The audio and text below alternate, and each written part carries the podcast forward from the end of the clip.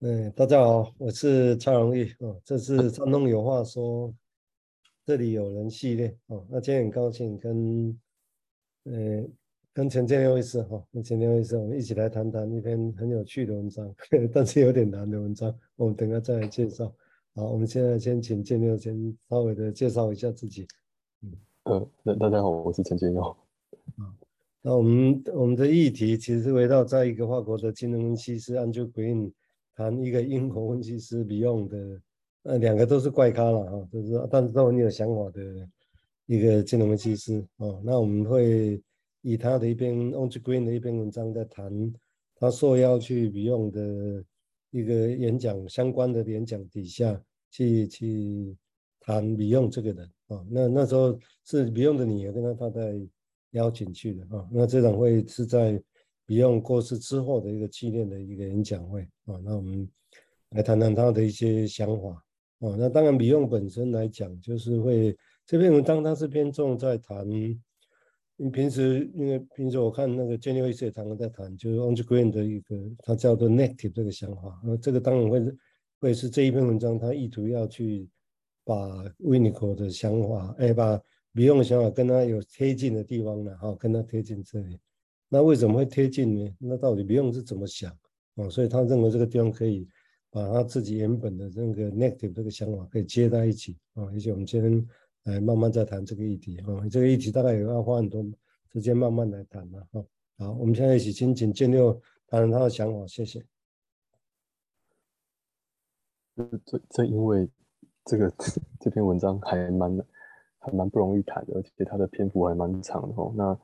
我就随意挑一个片段先先念过去，然后我们看能够有什么想法好了。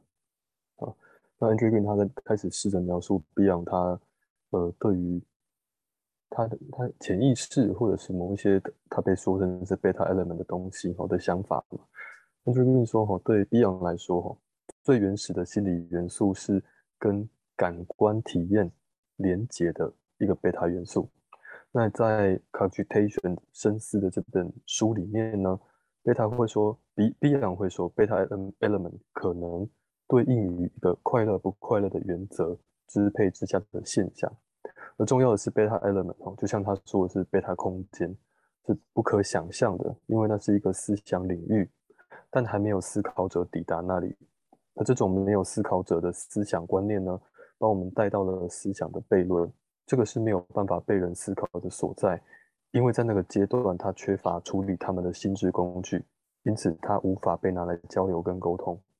如果思想需要思考者的话，那这个思考者不应该是有需要与与另一种具备思考的有机体混合。那这个混淆意，他意思是说，有另有一种思考有机体哈，他的思考是需要投射到有能力作为思考者的客体上的。所以这这边 b e y o n 说的这个要等待思考者的思考，里面的思考者是他有能力自己去想的。但是这个段落我先停在这边哈。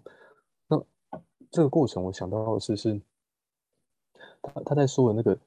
呃，有一个有另外一种有机体啊，但是这种有机体的思想呢，得要投射在另外一个思考者身上才能够思考的这个东西，我我去我我可以连接到 Winnicott 他在描述。原始心智发展的时候，他试着去讲这个婴儿哈，他刚来到这个世界上，没有没有一个思考的能力嘛，然后妈妈得要得要慢慢的把这个世界介绍给他，那就如同说，呃，Beyond 说的这个 Reverie 的能力，就是妈妈会去想象、去猜想这个宝宝身上的 Beta Element 哦，它到底是什么意思，那使得。这个贝塔 element 可以被转化成一个阿尔法元素哦，就是它可以去想，那可以去可以去做梦啦，或者是可以去玩呐。但是这个阿尔法 element 都还不只是，都还不是一个一个 conception，还不是一个概念，它只是一个可以去想的状态而已。那所以回到那个诊疗室的经验来想啊，就是那当个案进入什么样的状态的时候，我们会说啊，这个这个很像是个案它。他正在一个贝塔的空间里面，那他所讲的话就是我们得要去试试着去想象的。那我想到有两种状况，一种是，哎，如果个案就是不说话，然后他完全就是坐立不安啊，或者是很很明显的看出他有很不舒服的样子啊，那这个我们可能可以去想，哇，他他现在是怎么回事了？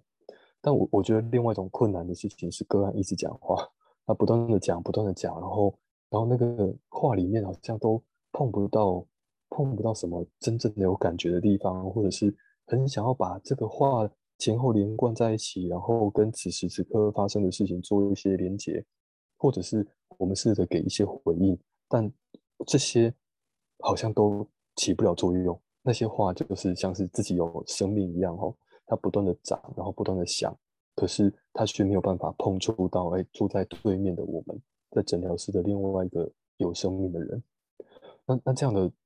讲吼，跟另外一种沉默，我我我会觉得这好像是同一件事情。那只是那个不断的讲的过程中，他则是把那个贝塔 element 这个东西给排除到很非常非常意识边缘之外的地方去。那就如同那是一个 negative，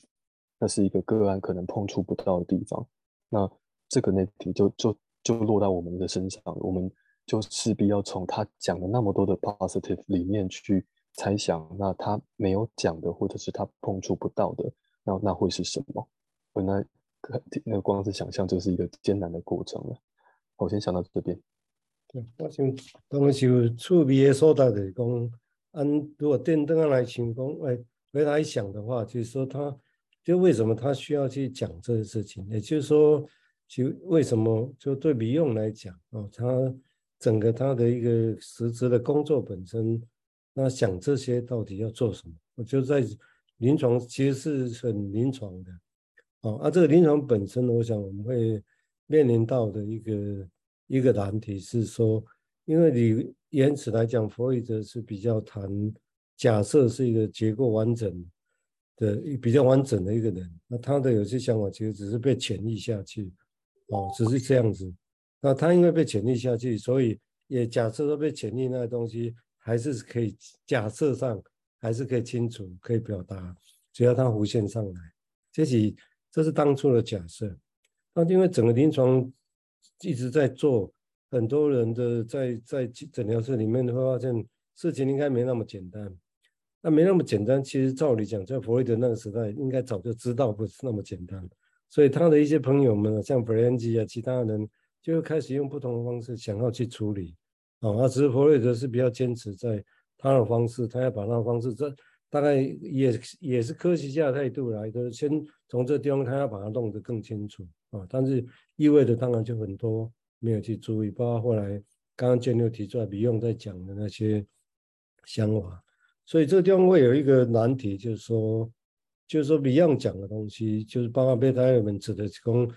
就很粗、生粗的、粗糙的、原始的那些材料。啊，东，但是这个到底是什么？啊，这个到底什么？临床上是哪些现象才会是这些？那他会讲这些，我觉得理论上是有很大部分是来自于，因为他受克莱因的因的影响之后，他实质上他去接。那些所谓的精神分裂病的 case，或者现在叫失觉失调症的案例，所以他们实际上是从那个案去跟他们去谈，去会谈，所以的确会面临到很多像刚刚建六提到这些现象，都都很难理解，但这些是存在啊，哦，那当然在他们那个时代，大概也许会有生物学的概念、基因学的概念，但是通常他还是假设想要从心理学的角度去理解他们，哦，所以这个在这地方的话。那你要理解他们，那总是要发明一些椅子来说明啊，到底为什么这样，为什么那样，就很多不知道的东西，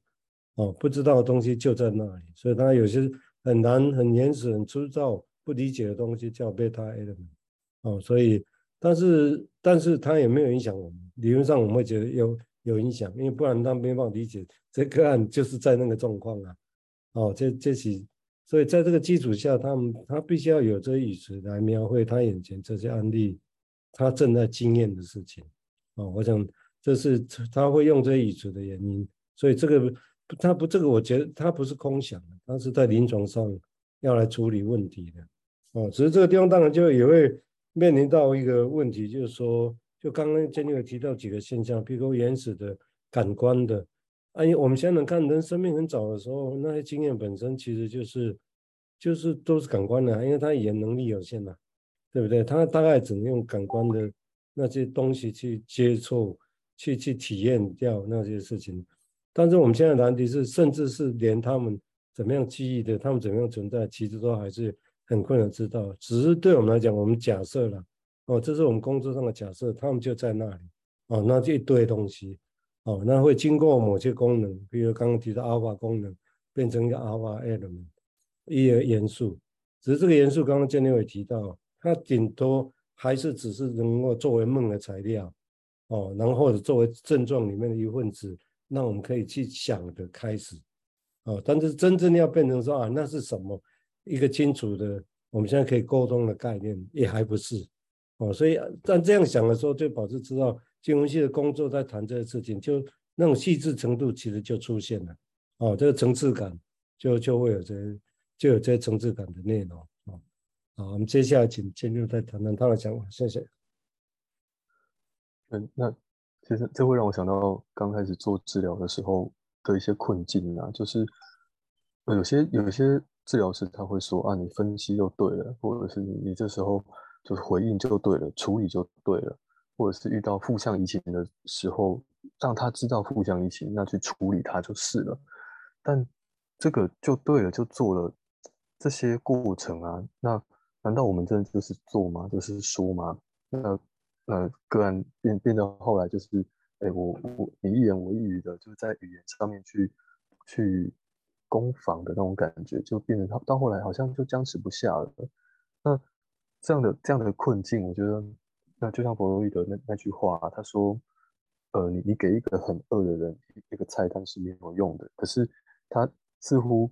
在印象中，他他也没有继续说，那你要你要如何给？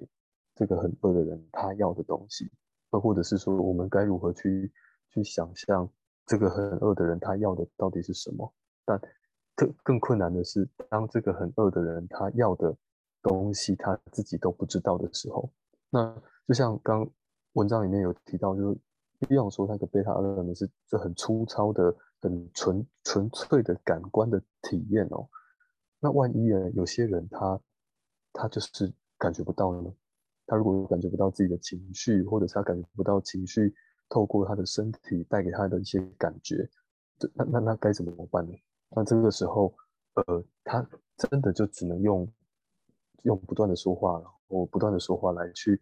不不管是说要来去表达也好，或者是来去把他把这个感受给给抹掉、抹除也好。那但是这些行为他透露的那些蛛丝马迹，其实不像是。呃，当我们说 neurotic 的病人哦，他他可能会说溜嘴啊，或者他会说他的梦啊，或者是他的一些连结之间都还有一些可以想象的东西哦，不会是那么简单的事情。就是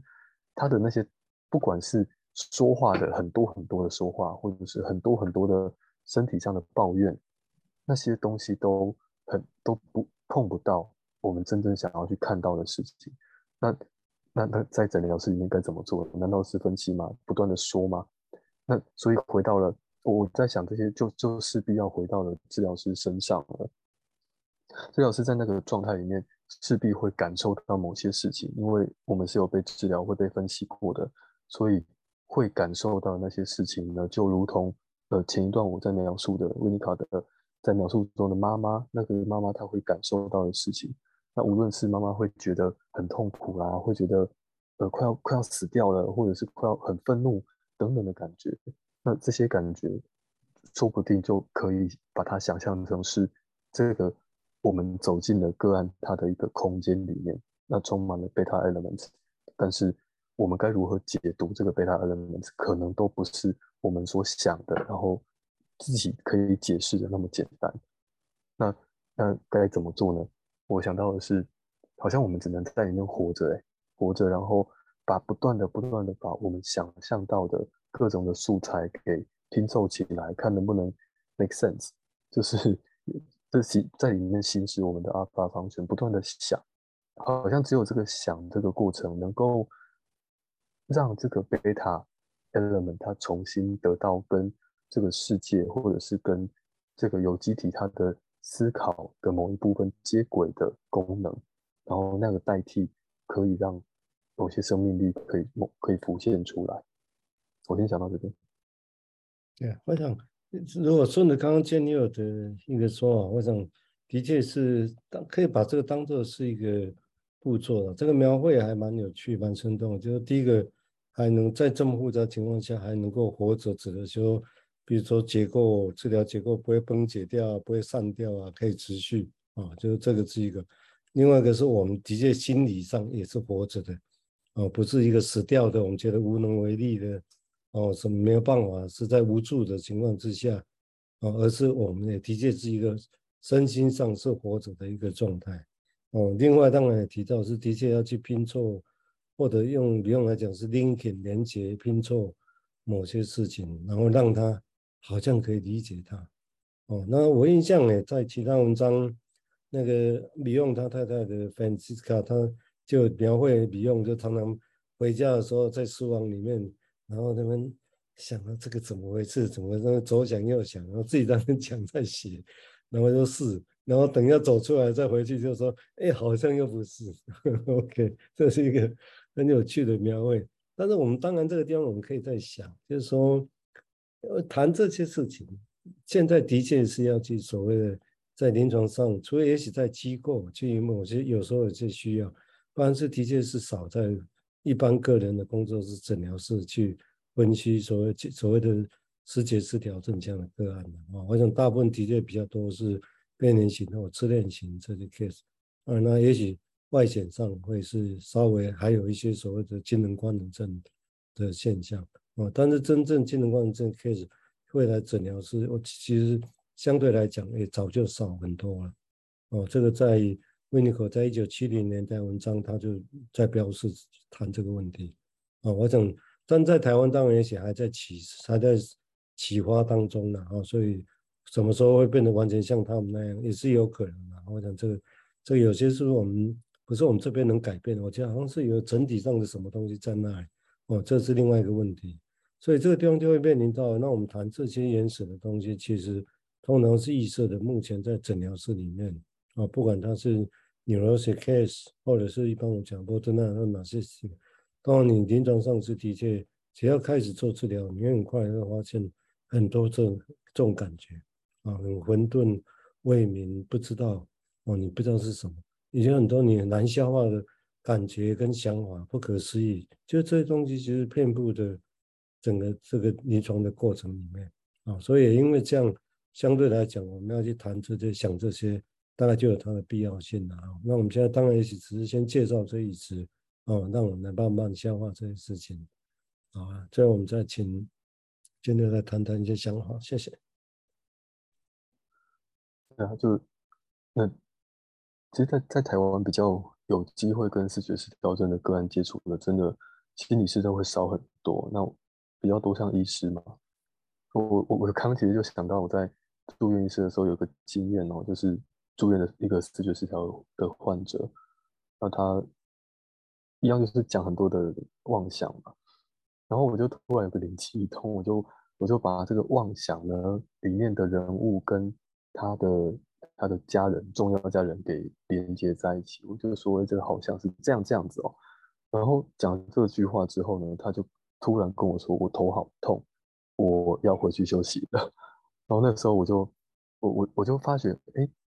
我以前吼，以前也多多少少也是会这样跟他回忆嘛，就是会就着他的妄想的内容啊，然后去让他多想一点啊，然后多多看多听听看他的这他对对这个妄想还可以有什么样的故事的连结嘛。那就连到一半，我突然发现，哎，这个东西好像就是他在讲他的家人呢。然后我把这件事告告诉他之后，他就说他头痛了。然后那个时候我以为。我一一方面是以为我觉得说啊，糟糕，我我好像太快了，可是另外一方面又又刚才又发现说哇，这这是一个很很纯然的感官呢，这个头痛是来的很有意义的，所以所以所以这其实那样的经验让我让我觉得说，对啊，那其实呃这个妄想哦，这个 delusion 真的不是只有呃生物精神医学所说的那种啊多巴胺太多了太少了这样的问题而已，它它一定有它的它的。神奇的，也不能说神奇，应该有它的呃